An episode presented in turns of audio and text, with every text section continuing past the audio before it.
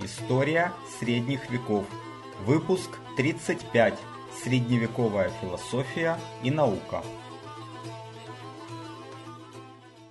Добрый день.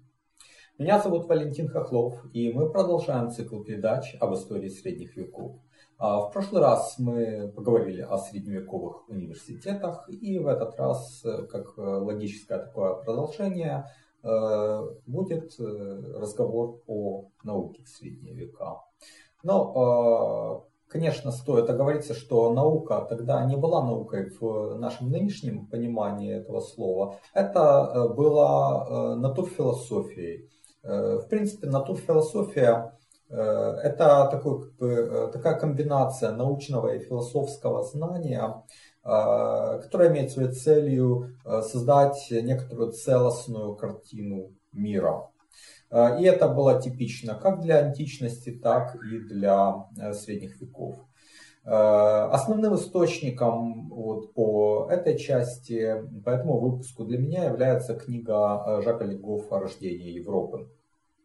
Вообще Средневековье, э, конечно, наследовало э, античную традицию, натурфилософскую. Э, это наиболее отчетливо проявилось в темные века, как вот вы уже знаете из этого цикла. Э, темные века были далеко не столь темными, как э, многие себе представляют. Вот, например, э, Исидор Сивильский, который жил в конце 6 начале 7 века в королевстве Визготов в Испании, Э, работал именно в э, русле античной э, натурфилософской традиции. Его труд этимологии был своего рода энциклопедией, продолжал римские традиции, потому что в Риме стиль энциклопедии был достаточно сильно распространен.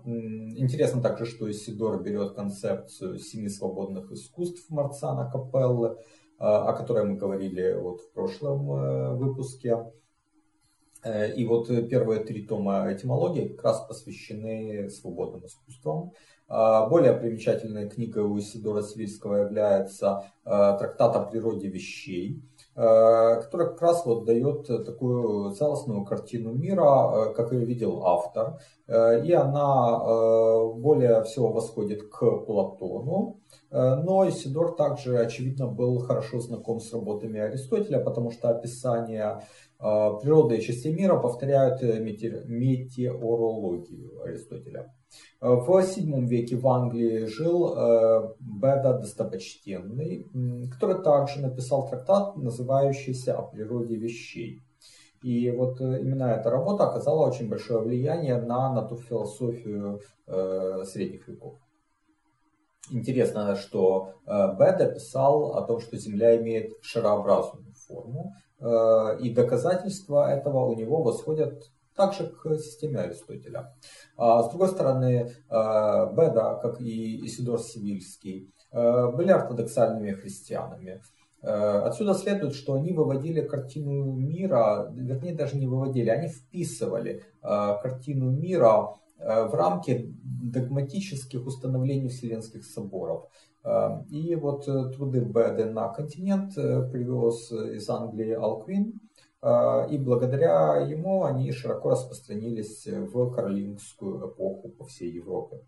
А в конце 8 и начале 9 века был расцвет каролингского возрождения. Мы о нем подробно говорили в выпуске номер 10. Э, вот один из людей, о которых мы тогда упоминали, Рабан Мавр, э, написал натурфилософский трактат о Вселенной. Э, здесь уже меньше попыток объективно объяснить окружающий мир, больше мистического толкования его сущности. Второй человек, о котором мы в том же выпуске говорили, Иоанн Скотт Оригена, идет еще дальше. Вот грандиозное влияние на все Средневековье оказал его перевод Э, трактата о небесной иерархии. Э, Регена перевел его с греческого, как помните, наверное. Э, ну а другая его натурфилософская, собственно, работа о природах наследует учению неоплатоников, но его Регена привел в вид, который совместим с догматами христианской церкви. И считается, что именно Регена заложил фундамент схоластики, вот того магистрального направления средневековой философии, о котором мы в основном будем говорить в этот раз.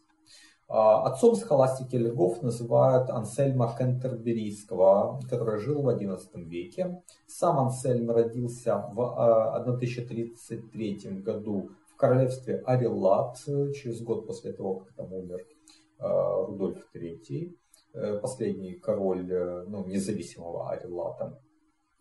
Судя по имени отца, Ансельм э, был по происхождению лангобардом.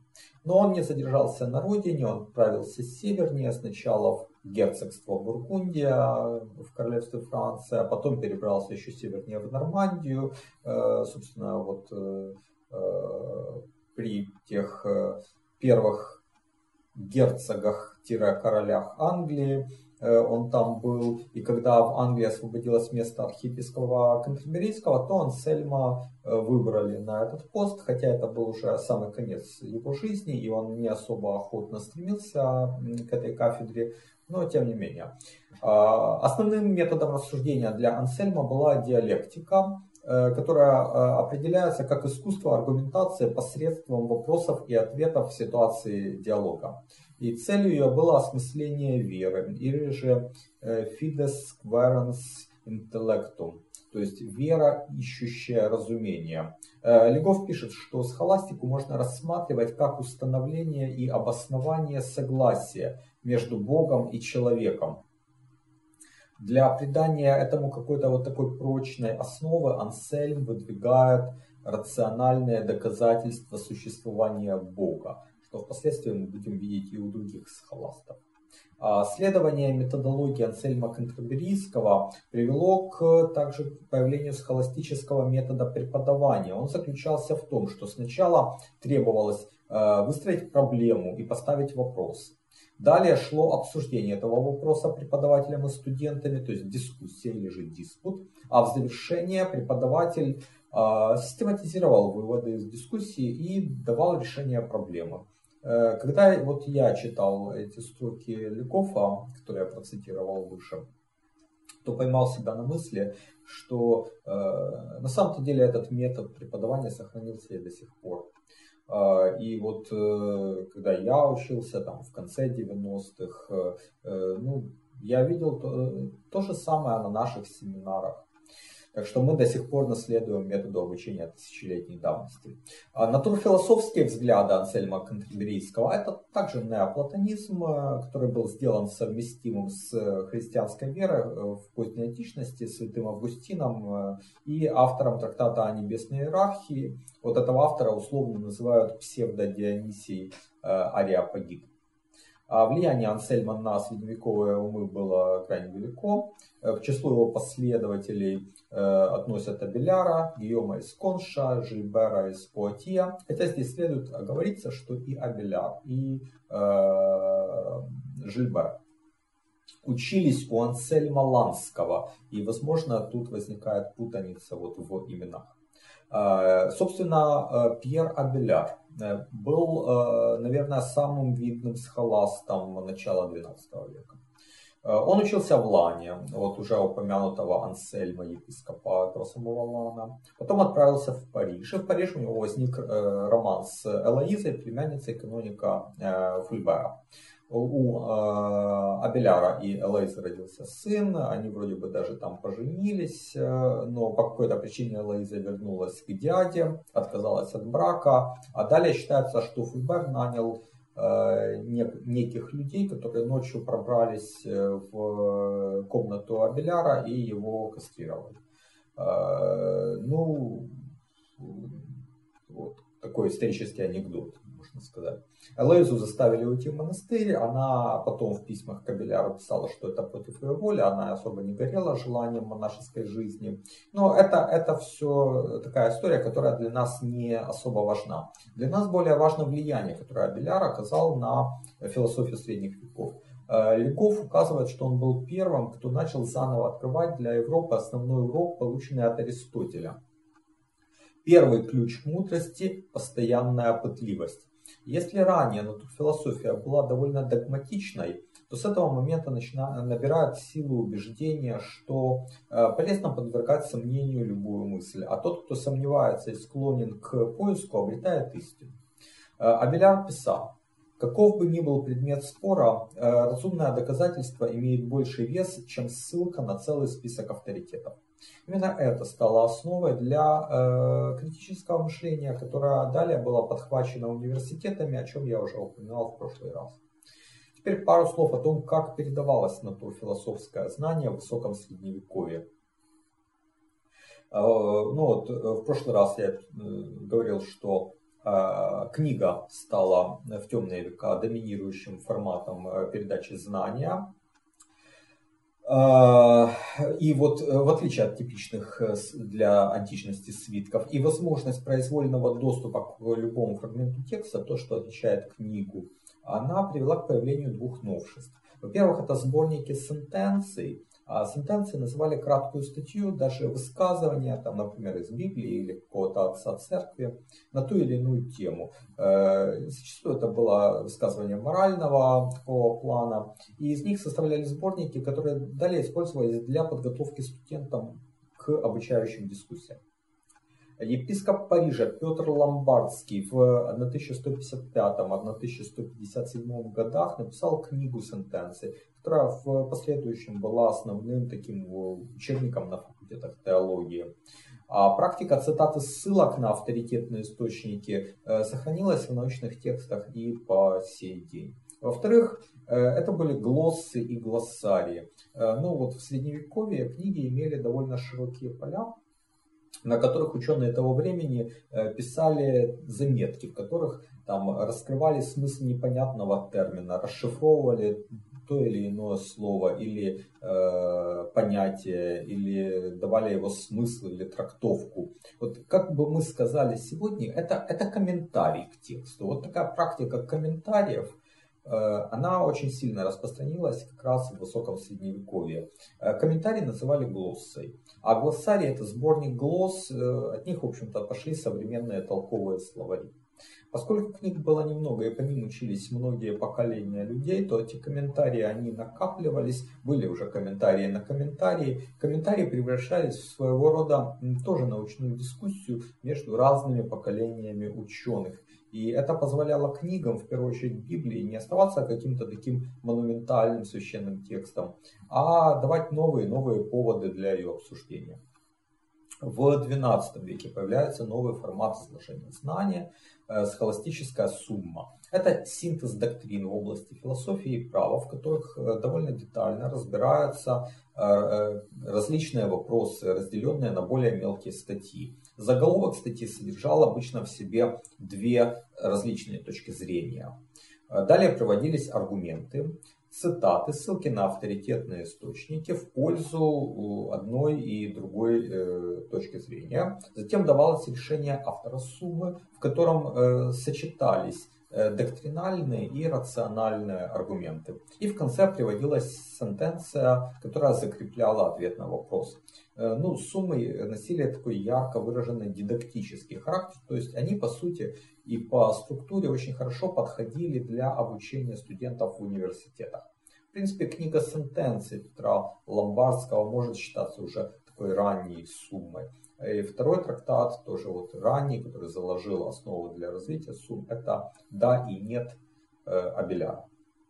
Наибольшее развитие жанр суммы получил в следующем 13 веке. Первая большая университетская сумма, согласно Леков, была составлена английским францисканцем Александром из Гельса в 1230-х годах.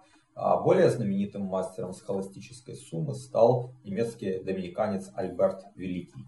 Э, он учился в университете Падуи, потом стал магистром богословия в университете Парижа, и там у него учился Фома Аквинский, о котором мы поговорим ниже. Э, затем Альберт Великий перебрался в Кёльн, Э, получил, по-моему, даже епископскую кафедру в Регенсбурге. Он охотно расширял границы знания, обращался к трудам арабских мыслителей Аль-Фараби, Авиценны и Авероэса. И более важно то, что он возобновил интерес к Аристотелю, который в течение пяти столетий пребывал в тени неоплатоников. Альберт Великий включил работы Аристотеля в учебную программу, и Легов пишет, что труды Альберта Великого еще ценны тем, что он искал равновесие между теологией и философией. А Фома Аквинский, ну или правильнее говорить, конечно, Тома, а его учение поэтому называют томизм.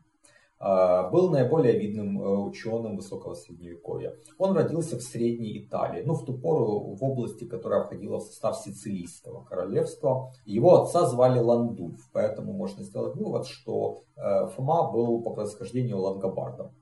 Э, значит, он учился в университете Неаполя, в 19 лет вступил в орден доминиканцев, а в 1245 году перебрался в университет Парижа, где познакомился с Альбертом Великим и дальше учился у него там в Кёльне. Затем Фома стал сам профессором, преподавал в Париже, в Арвиета, в Риме, Неаполе. Легов характеризует его следующим образом.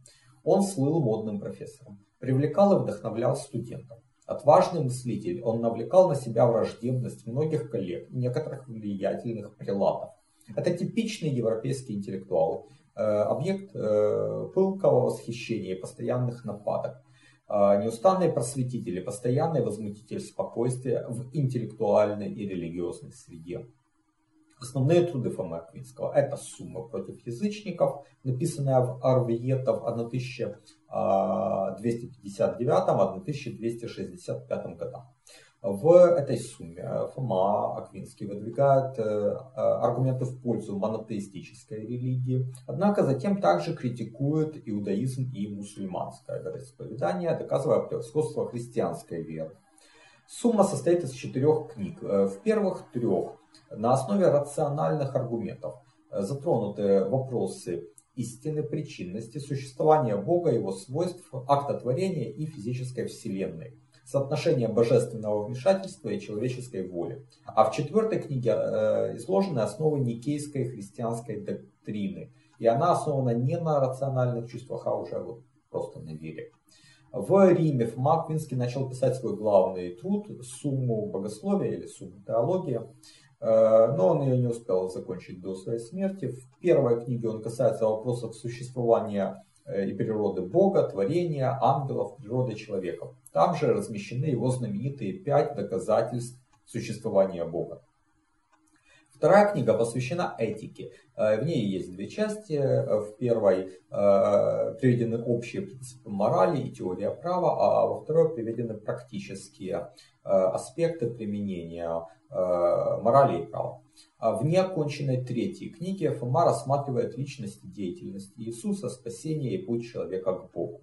Влияние Фомы Аквинского на средневековую мысль и даже на философов нового времени исключительно велико, хотя Аристотеля в Европе знали и раньше, а вот учитель Фомы Альберт Великий сделал немало для его популяризации в высоком средневековье, но считается все же, что именно Фома Аквинский был тем, благодаря кому Аристотель сменил Платона на посту главного авторитета э, средневековых философов. И набиравшие силу университеты закрепили это. А, Легов также пишет, что по Фоме Квинскому человек есть общественное и политическое животное, которое, чтобы проявить свою индивидуальность, пользуется главным божьим даром – языком.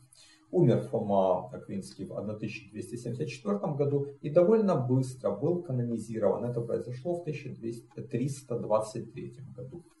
Еще один видный ученый-схоласт – это англичанин Роджер Бэкон, монах-францисканец, который преподавал в университете Оксфорда. Он был непримиримым критиком Альберта Великого, прохладно относился к Фоме Аквинскому, потому что считал, что в основе научного метода должны быть не умозрительные заключ... рассуждения, заключения, а эксперимент и математические вычисления. В своих работах э, э, «Коммуния математика» и «Коммуния натуралиум» Э, Бекон рассматривает базовые вопросы математики и физики в современном смысле этого слова. А я напомню, что где-то за 100-200 лет до того э, под физикой понималась медицина.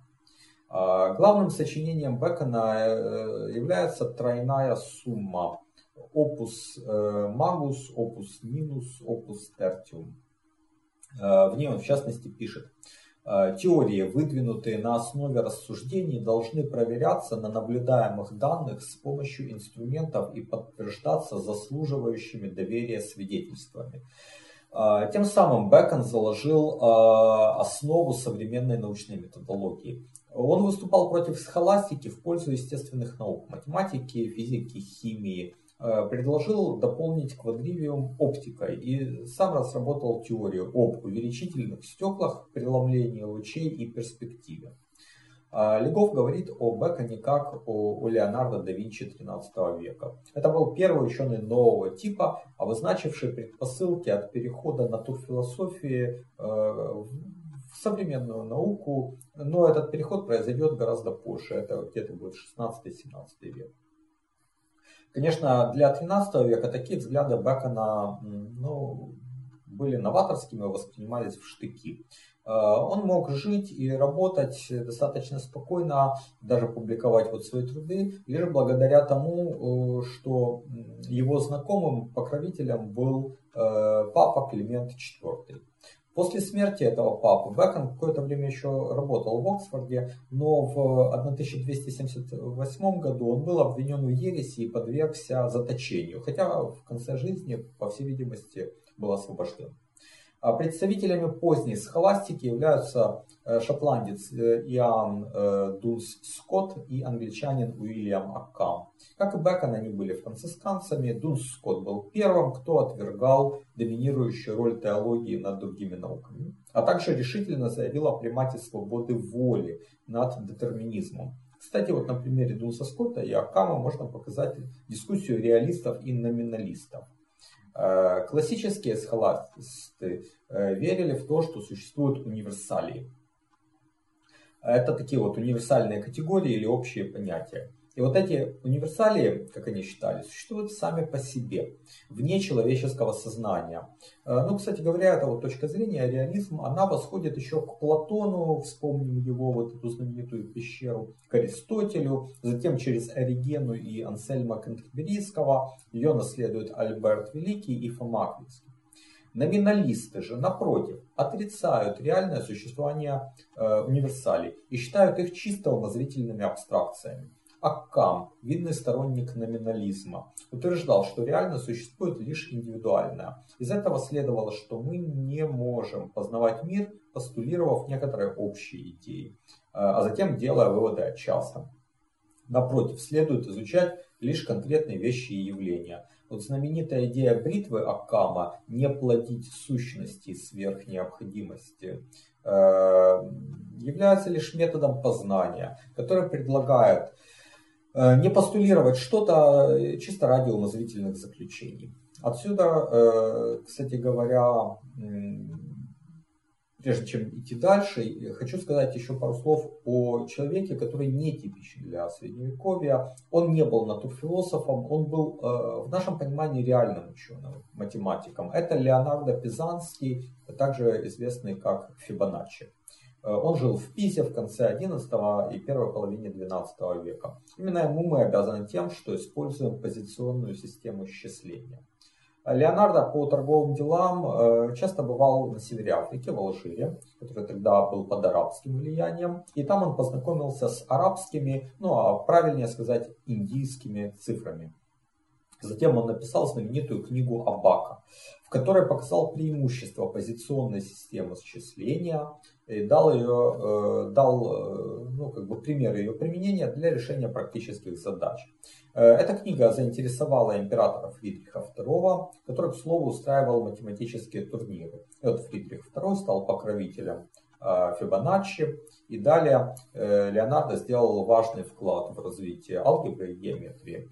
Ну вот, впервые в Европе он ввел отрицательные числа, он сформулировал свойства арифметических и геометрических прогрессий, э, решение некоторых квадратных и э, даже кубических уравнений он нашел, э, нашел приближенное значение числа π, доказал теорему о том, что три медианы треугольника пересекаются в одной точке.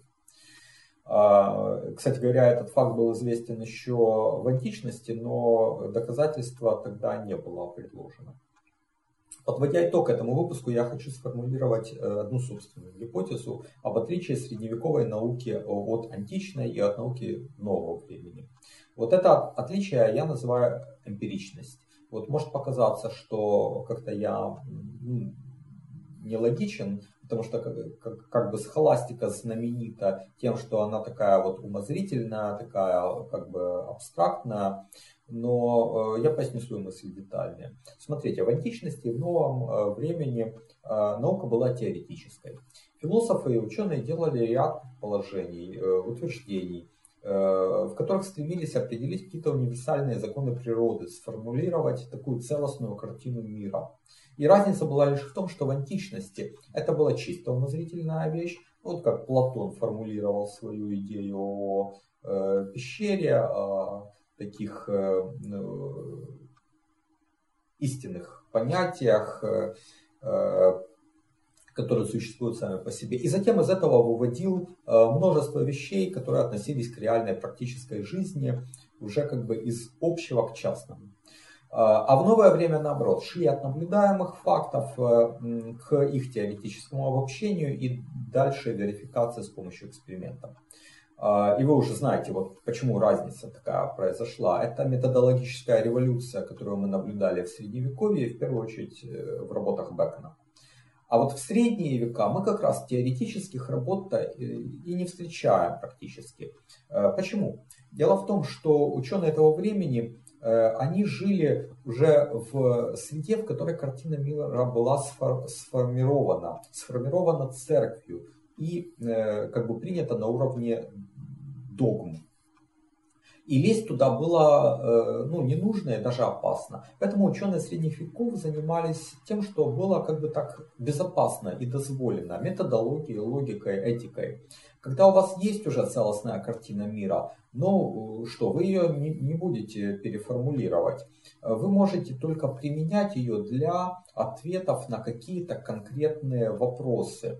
Чем, собственно, и занималась схоластика? Она шла от конкретных вопросов и ответов, даваемых из уже сформулированной картины мира. Вот это практическое применение знания к решению конкретных проблем и есть, с моей точки зрения, ключевой особенностью науки в средние века и вот то, что я называю э, ну, таким вот средневековым эмпиризмом. Э, роль э, средних веков в науке вообще трояка. Ну, во-первых, это упомянутый выше схоластический метод в обучении.